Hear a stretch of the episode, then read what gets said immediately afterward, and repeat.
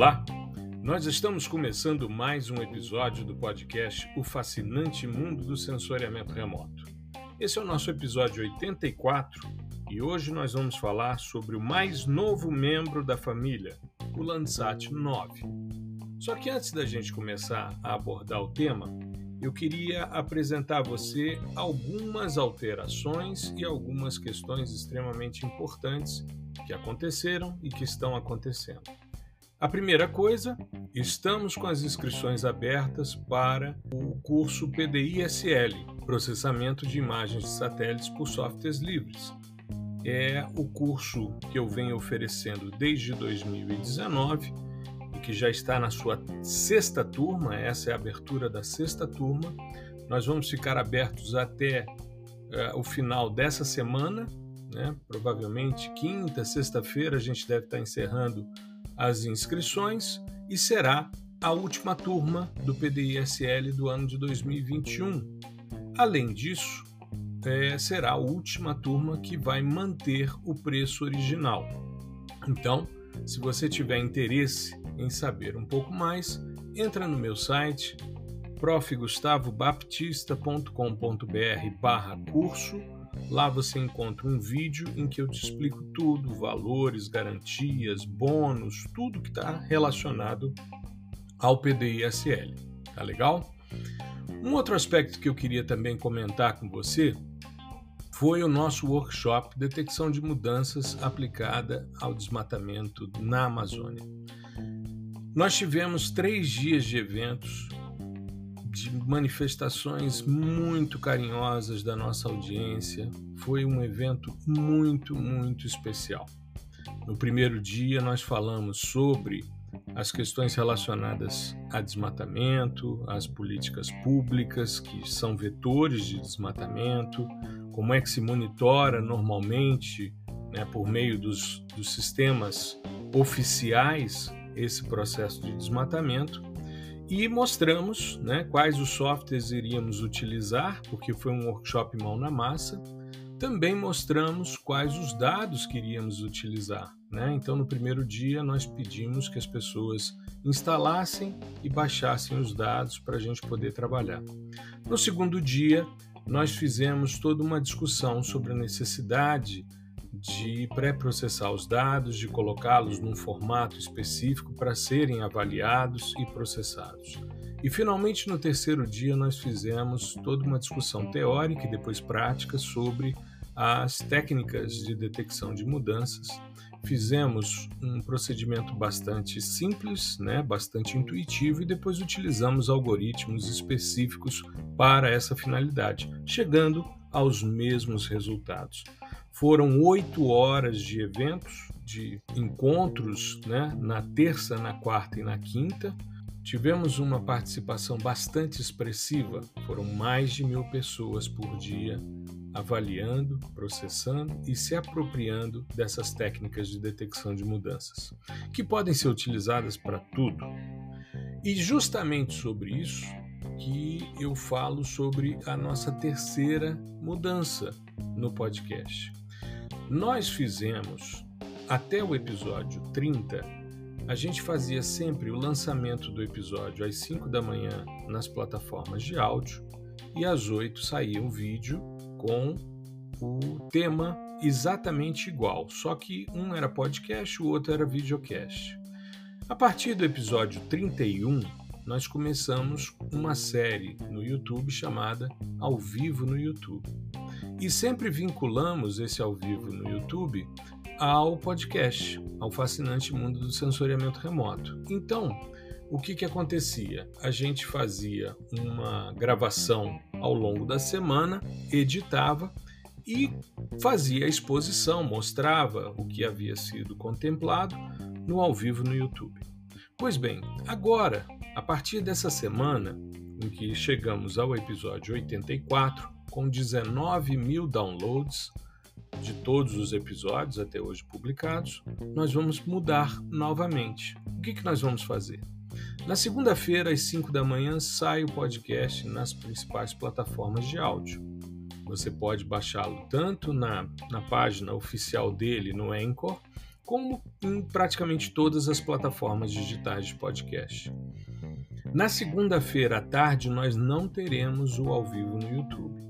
Foi solicitado pela minha audiência que fosse mudado para um dia e horário mais adequados, e nós vamos mudar então para quarta-feira às 20 horas. Então, nessa semana, quarta-feira às 20 horas, nós teremos o ao vivo no YouTube né, com uma nova perspectiva.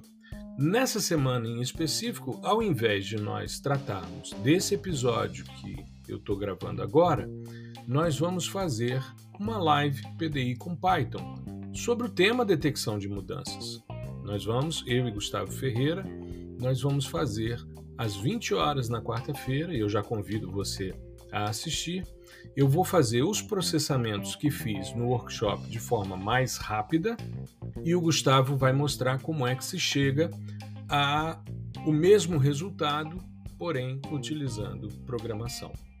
Então agora o ao vivo no YouTube é mais amplo. Vai ser para lives, para tutoriais, para execuções, processamentos ao vivo, para a gente falar de portais, dashboards, enfim, vai ser uma, uma, um outro veículo, né? não necessariamente associado ao podcast. Isso não significa que a gente não possa discutir o que foi tema do podcast no ao vivo no YouTube, mas não há essa obrigatoriedade, certo? Então, combinado, a partir dessa semana, o ao vivo no YouTube será na quarta-feira às 20 horas e nós vamos fazer uma live sobre PDI com Python, tá certo? Bom, então vamos abordar esse tema do nosso episódio de hoje, o mais novo membro da família, o Landsat 9. A família Landsat é a família mais exitosa da história do sensoriamento remoto. Aliás, podemos considerar como um marco, isso há 49 anos atrás, nós tivemos o lançamento do Hertz-A, que depois passou a ser Hertz-1 e depois passou a ser Landsat 1. E tudo em termos de sensoriamento remoto mudou de perspectiva com essa família, com essa constelação. Extremamente exitosa, está chegando a 50 anos o ano que vem, né? Em julho do ano que vem, 23 de julho do ano que vem, ela completa 50 anos. E hoje, que nós estamos ouvindo, ou seja, segunda-feira, ouvindo o podcast, faltam 30 dias para o lançamento do Landsat 9 tá certo? Então já anota na sua agenda que no dia 16 de setembro nós teremos o lançamento a partir da, da base Vandenberg na Califórnia.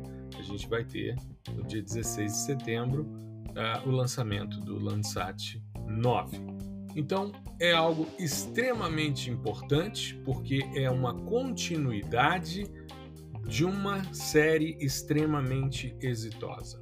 A gente não pode se esquecer que desde que o USGS e a NASA, né, que são os grandes responsáveis pela série Landsat, desde que eles resolveram, principalmente o USGS, colocar os dados à disposição, e isso de forma gratuita, a, a quantidade né, de avanços que ocorreram em função do, da melhoria do monitoramento por causa da liberação desses dados foi intensa.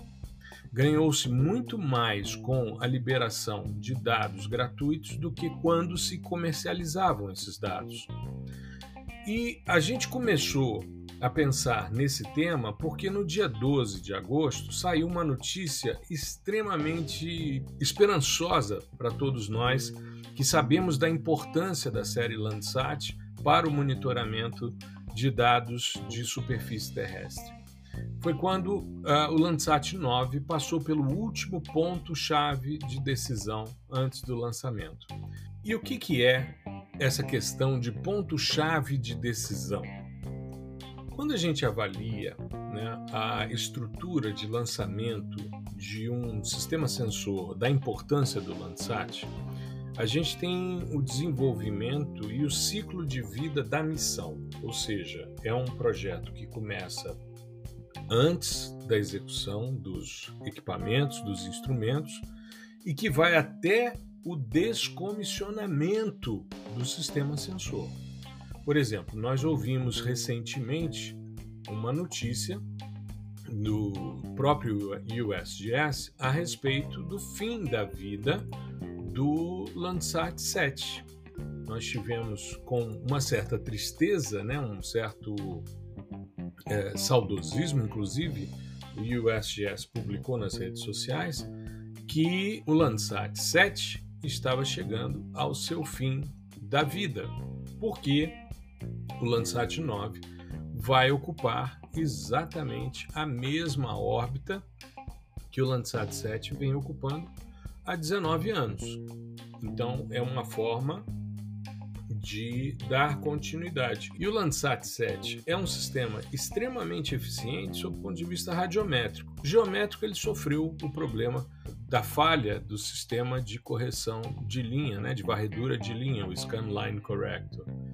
Então, é, mas em termos radiométricos, ele é um sistema muito, muito eficiente. Então, é, ele até hoje é utilizado como um sistema de, de avaliação de qualidade, de calibração de outros sistemas sensores, né? mas é, infelizmente eles tiveram já, baixaram a órbita do Landsat 7 né, em torno de 8 quilômetros e a tendência é que depois ele comece a desacelerar e reingresse à atmosfera e aí normalmente pelo atrito ele acaba sendo destruído, né?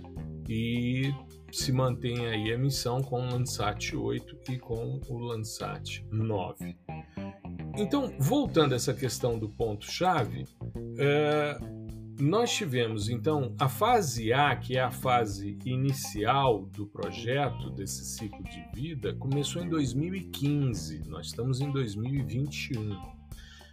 Então essa primeira fase, ela teve um ponto de decisão importante, que é justamente a transição para a fase B, que é esse ponto chave, esse key decision point, né? Como eles chamam. E isso aconteceu no segundo semestre de 2016, só que nesse período já estava em desenvolvimento os dois sistemas sensores, tanto o OLI2 como o TIRS2. Aliás, o TIRS2 começou a ser desenvolvido antes do OLI2. Né?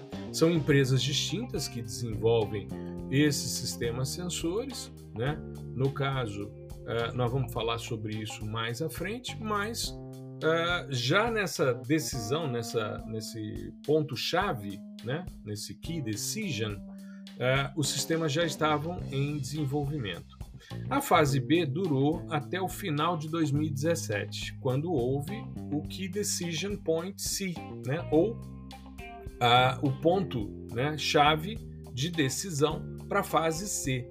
Essa fase C é uma fase em que a gente já tinha os dois equipamentos praticamente desenvolvidos, pelo menos metade deles já estavam desenvolvidos. Nós já estávamos num sistema bastante avançado do desenvolvimento da plataforma orbital, né? porque você precisa ter uh, não só os instrumentos sendo desenvolvidos, mas esses instrumentos são carga útil de uma plataforma.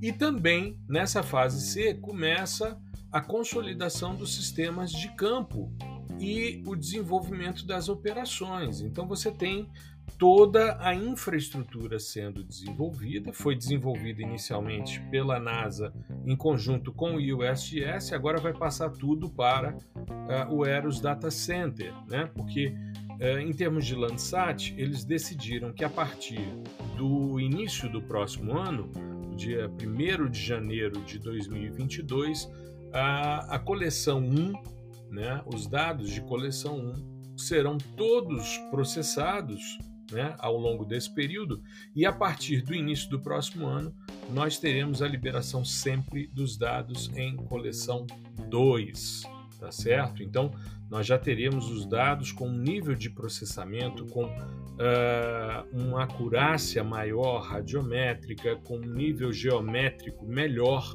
então, eles vão abandonar os dados brutos, coleção 1, nível 1, né? Isso não vai ser mais disponibilizado, por exemplo, no Earth Explorer do USGS. Você vai ter à sua disposição o sistema em coleção 2. Então é necessário que você tenha as equipes de campo, a estrutura operacional funcionando. E foi de meados de 2017 até o final de 2019. O ponto de decisão D, que entra a parte de testes e de observação de integração, começou no primeiro semestre de 2020 e foi até essa notícia que nós tivemos no dia 12. Ou seja, no dia 12, aliás, mais especificamente, eles noticiaram dia 12, é, mas isso aconteceu na terça-feira, dia 10 de agosto. O projeto né, assumiu então esse Key Decision Point E, que é o ponto de, de decisão é, principal, né, e ele ocorre um mês antes, apenas um mês antes do lançamento. Mas ali é, todas as questões estavam é, verificadas né, e o sistema então foi aprovado para prosseguir para o lançamento e a fase de operação. Então foi extremamente importante essa notícia porque nós tivemos a confirmação de que está tudo certo para esse lançamento. Então, esse Key Decision Point, né, ou esse ponto de decisão principal aqui, esse ponto-chave, né, é que ocorreu agora, dia 10 de agosto, ele autoriza a fase E, que é a fase de lançamento, em torno de, de até três meses, de início né, de operação de coleta de dados e o desenvolvimento de toda a vida útil de aquisição de dados, que no caso do Landsat 9, o design, o tempo de design do sistema é de 5 anos, mas ele tem condição né, de é, funcionar por aproximadamente um pouco mais de 10 anos. A gente já viu com o Landsat 5 que quando precisa, quando há algum problema, como foi a perda do Landsat 6 e o problema do Scanline Corrector no Landsat 7, é só você né, botar em sistema operacional novamente o sistema que está em órbita e eles vão conseguir manter os sistemas funcionando. Né? O Landsat 5 ficou 25 anos funcionando. Nós tivemos também uma reunião que aconteceu no final de julho, que foi a reunião do time científico do Landsat. Eles vão fazer três grandes reuniões essa primeira foi agora dia 22 de julho. A próxima é no dia do lançamento, no dia 16 de setembro, e teremos uma um pouco mais à frente na fase de comissionamento do satélite. Quando a gente pôde observar aí com o Cibers 4A, com a Amazônia 1, né? ou seja, nós falamos sobre isso depois que o podcast já existia, é, que são as fases de ajuste, de verificação, até que o sistema esteja operacional para distribuição para os usuários, né, os grandes usuários. Pois bem, então é uma expectativa muito grande com esse lançamento. Né? Tivemos essa reunião então no dia 22 de julho. Uh, a próxima de setembro vai ser a primeira reunião presencial do grupo desde fevereiro de 2020, né, em função da, da pandemia, e coincide com o lançamento. E eles ficaram muito animados né, com a, a reunião anterior, justamente por causa do desempenho dos instrumentos e do observatório, que se mostraram muito eficientes para que o novo Landsat seja colocado em órbita. É, eu também noticiei nas redes sociais a chegada do Landsat à base de lançamento Vandenberg, isso em, no início de julho, né, de agora desse ano, a gente mostrou inclusive a chegada da carga útil, né, sendo transportada por caminhão é, até a base Vandenberg na Califórnia. É, o sistema, então, desde que chegou a essa base, vem passando pelos testes, né, os preparativos de pré-lançamento. Eles já fizeram cerca de 23 terabytes de dados né, que foram adquiridos e com isso eles vão avaliando a eficiência do sistema sensor, mas a gente só sabe que o negócio está funcionando direitinho e bem bonitinho quando ele está em órbita. Quando ele está em órbita, aí sim a gente vai ter as informações. É, a fase de, de comissionamento, nós estamos vivendo agora a fase pré-lançamento. Né? Depois a gente entra, depois do dia 16, na fase de lançamento, de órbita antecipada e comissionamento. E essa fase deve durar cerca de 100 dias. A previsão inicial é essa, que você tenha a partir de 30 dias de ativação, né, e você tem 10 dias aí para completar a inicialização dos instrumentos, no condicionamento térmico e verificação dos detetores, aí começa a fase de condicionamento mesmo. A calibração começa a valer a partir desse ponto, e aí você começa a adquirir um monte de dados para poder fazer essas análises. Uma coisa que é interessante e a gente é, precisa salientar aqui, uma coisa que talvez você não saiba é que desde o Landsat 8, o pessoal do Centro de Observação e Ciência de Recursos Terrestres, o Eros Data Center do USGS, eles utilizam a Lua para calibração. A gente já viu e eu já comentei com você a respeito dos locais de calibração. Nós temos vários lugares no planeta né, que são é, locais de verificação, porque são locais que não têm muitas alterações. Então, normalmente, algumas superfícies terrestres que são, como a gente chama em sensoriamento hiperespectral, que são áreas planas espectralmente, que não têm grandes variações, elas são utilizadas. Então, nós temos áreas na Antártica, temos é, no deserto da China, então, os areais né, que não sofrem grandes alterações né, se mantêm dessa forma. Nós temos uma área em Nevada, nos Estados Unidos, a, a área de Ivana Playa, que é uma das áreas que foi utilizada também para calibração dos dados Everest, né, dentro do, do estado de Nevada, né, entre o estado de Nevada e a Califórnia, nos Estados Unidos. Mas nós temos também regiões na França, em Israel, na Turquia, que são áreas planas. O próprio salar de Uni, né? no caso do Landsat, não, mas para calibração de outros sistemas sensores, uh, são também utilizados. E além do que são chamados de locais de teste, existem os locais uh, de teste pseudo invariante. E aí a gente tem praticamente seis sítios, são duas áreas na Líbia, uh, áreas na Mauritânia e na Argélia. Então eles estão sempre associados a esses locais que têm uma certa estabilidade. Agora, o que talvez seja novidade para você é que uma vez por mês o Landsat 8 é virado para a Lua para calibração. É interessante porque é, não é que você mude a plataforma, mas você tem como girar né, o sistema sensor para que ele olhe para a Lua. Ele está normalmente observando a superfície, mas quando ele entra na face não iluminada, né, na parte que está ali é, escura do planeta, eles fazem é, eles começam a girar esse sistema sensor e quando ela entra nessa parte que está à noite, ela começa a observar a Lua.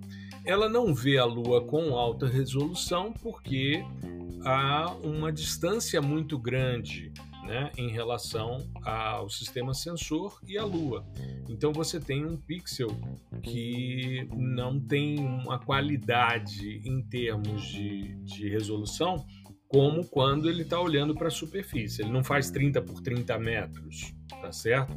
Lembrando que essa relação da resolução do, do campo de visada instantâneo, ele tem uma relação entre a altura da plataforma em relação à superfície e a distância para os detetores. Então é importante a gente perceber que não é uma visualização de alta definição.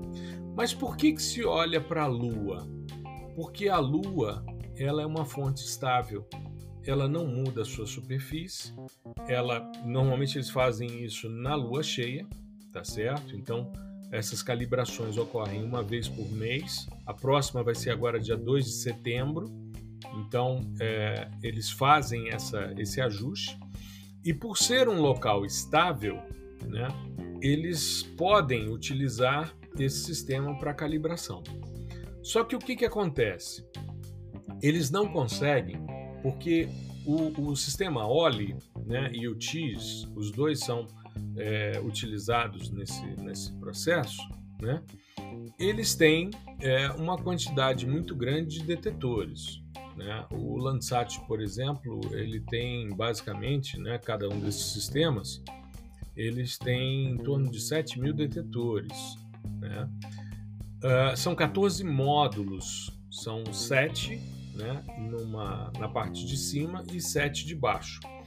E é interessante porque eles fazem como um agricultor quando está arando um terreno. Ele chega no final da linha e ele vira, vem no outro sentido, depois ele vira. Então, uh, o sistema vai permitindo a entrada de luz, né, a entrada de radiação desse fluxo radiante dessa maneira. E com isso, eles calibram, só que eles não conseguem calibrar os 14 módulos de uma vez, eles têm que fazer isso em duas passagens pela face não iluminada. E é, eles fazem né, uh, é, 18 minutos para fazer oito varreduras, então eles fazem isso na passagem seguinte. Né? Eu não sei se você sabe também, mas o Landsat 8, se você solicitar por demanda e por projeto, você tem aquisição de dados noturnos. Então você tem informações tanto óticas e informações termais. As informações óticas não são tão eficientes. Por quê? Porque os sistemas são é, desenvolvidos para a verificação da superfície quando dá incidência de radiação solar. É um sistema passivo. Então você está captando uma informação passiva sem a fonte de radiação incidindo sobre a superfície. Mas quando você vai para o termal, a fonte passa a ser a Terra. Então eu já tive a oportunidade de baixar dados no próprio USGS, no Earth Explorer, você consegue visualizar esses dados e baixei alguns dados de São Paulo, e aí sim você vê a, a mancha urbana e vê o fenômeno de ilhas de calor nos dados termais.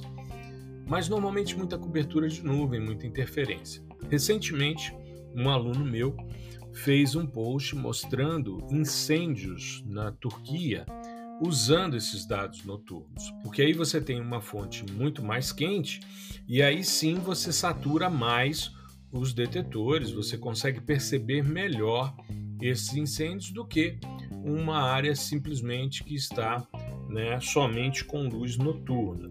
Lembrando que se o Landsat passa sobre a linha do Equador às 10 da manhã na face iluminada, ele passa às 10 da noite, horário local, também na linha do Equador, na face não iluminada. Então, é uma coisa bastante interessante essa calibração, né, da, do, dos sistemas, porque é um local bastante estável, ou seja, é um local plano sob o ponto de vista espectral. O pessoal que trabalha com calibração dentro do Eros Data Center, né, inclusive saiu, eles têm um podcast também chamado Eyes on Earth, e recentemente eles fizeram um episódio sobre calibração na Lua. E essa lógica vai se manter também. Né? Eles salientam que essas áreas, esses sítios pseudo-invariantes né, de calibração, que eles utilizam o Libia 4, que é o que eles acham mais é, interessante, que está no deserto da Líbia, né? e toda vez que eles passam por ali, eles calibram os dados, ou seja, eles avaliam essa resposta radiométrica para verificar como a coisa funciona. Uma outra coisa também que vai ser muito interessante e que foi divulgado também nessa questão da estrutura da, da, dos ajustes dos dados do Landsat é que logo que o Landsat 9 for colocado em órbita, ele vai ficar um período abaixo do Landsat 8. Então, eles vão, nesse primeiro momento, deixá-lo na órbita do Landsat 7, né? mas ele vai ficar um período abaixo do Landsat 8 para aquisição simultânea de dados por um sistema que já foi validado, que já está calibrado, que já tem uma quantidade muito grande de dados, e aí sim eles vão verificar se o TIRS-2 e o OLI-2 estão observando as coisas como deveriam, né? Então eles precisam ajustar esses, esses aspectos, tá? Isso vai acontecer, é, essas calibrações elas começam 40 dias após o lançamento, né? E aí a coisa começa a ser avaliada, né? Então, eles vão utilizar radiômetros estacionários, espectrômetros portáteis, sensores atmosféricos, ah, os equipamentos de campo que normalmente são feitos, além dos dados é, do Landsat 8, né? E aí eles vão fazer esses ajustes para verificar se está tudo bem, né? É, com a radiometria né? tanto radiometria como geometria do Landsat 9. Ele vai passar alguns dias em um voo então abaixo, e isso vai acontecer no início de novembro, abaixo do Landsat 8, permitindo então essa comparação de aquisições. Tá? É uma operação de guerra, né? Para poder colocar um sistema com essa qualidade, com essa potencialidade para uh, funcionar e estar à disposição dos usuários. Vamos falar um pouquinho sobre as bandas espectrais, né? Bom, primeiro, o Landsat 9 é exatamente igual ao Landsat 8. Ele terá 11 bandas espectrais no OLI e no TIRS, só que eles serão chamados de OLI 2 e TIRS 2. Como eu falei, eles são feitos por empresas diferentes. Né?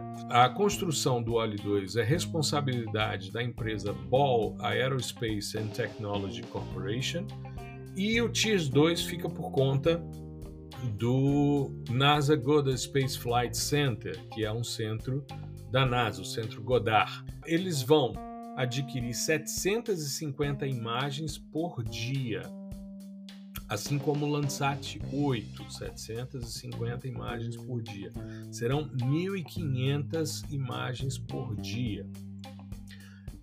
uma vida de projeto de 5 anos, como eu já falei. Ele tem uma órbita quase polar, sol síncrona, vai estar aos 705 quilômetros. Então, o topo da atmosfera no Landsat são 705 quilômetros a inclinação orbital, ou seja, pensa na linha do Equador, né, a linha reta, se o satélite passasse perpendicular, a inclinação de órbita seria de 90 graus. Você joga mais 8,2, mais, é, é, porque a inclinação é de 98,2 graus, e aí você tem então essa inclinação.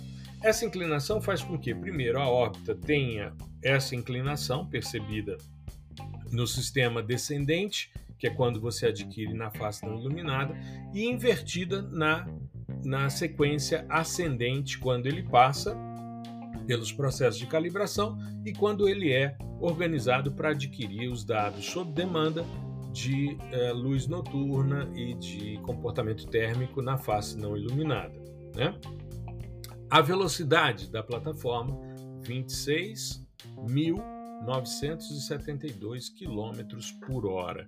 E os consumíveis estão previstos para 10 anos, ou seja, supostamente ele deve funcionar até 10 anos. Depois ele começa a perder condição de ser calibrado, de ser mantido na órbita e aí ele retorna né, para ah, a atmosfera, é o que se espera. Né?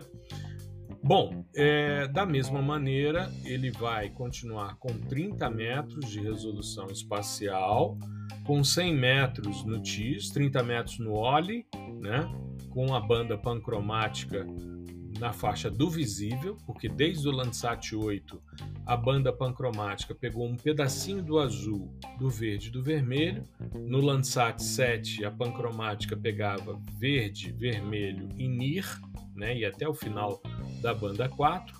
isso foi reduzido no Landsat 8 e se mantém no Landsat 9. As bandas do TIRS têm 100 metros e serão reamostradas e distribuídas com 30 metros, como no caso do Landsat 8. Mantém-se a banda costeira, né, a banda do azul costal, o aerossol, a banda 1, a banda Cirrus, né, a banda 9, que é usada ali na faixa de absorção de água em 1,4 micrômetros, né, que serve para ajustar outros sistemas sensores e o próprio Landsat para correção é, atmosférica.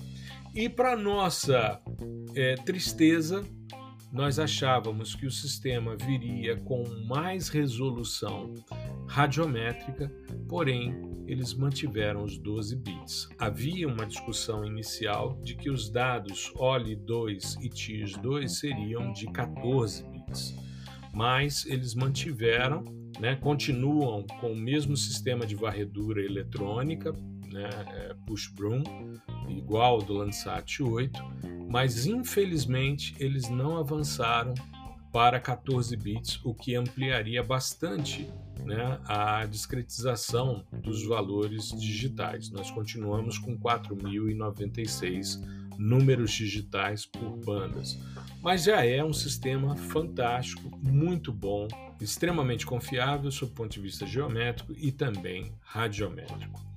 Uh, a gente tem né, aqui detetores de silício, como sempre, na faixa do visível, no infravermelho próximo.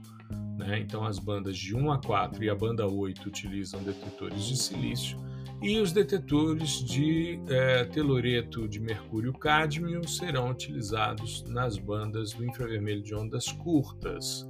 Né? Isso no caso do OLI, já o sistema TIRS utiliza chips semicondutores de arsenieto de galho, né? e com isso eles fazem o levantamento das informações termais.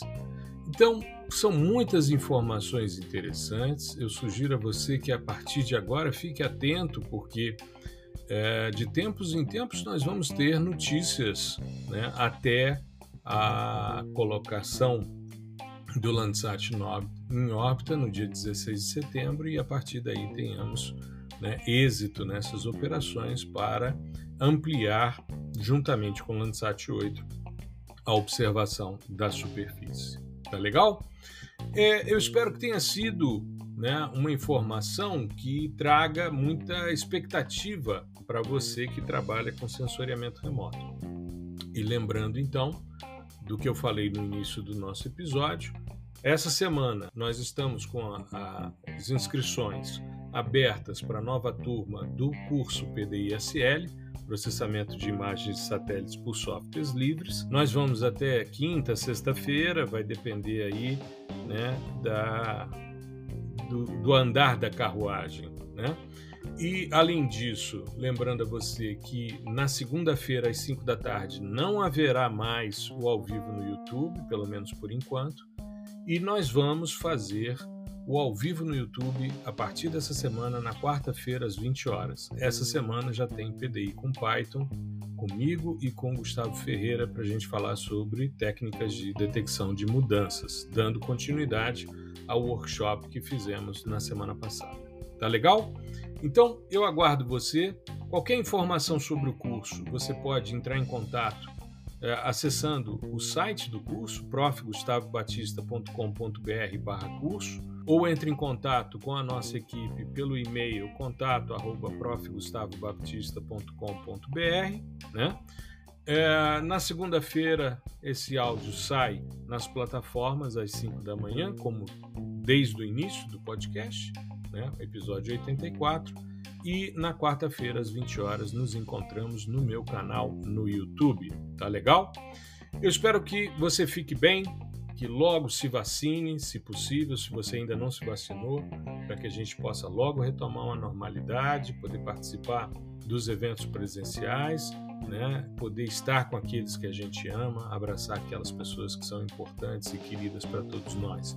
Fique bem, uma boa semana para você, tudo de bom. Um grande abraço.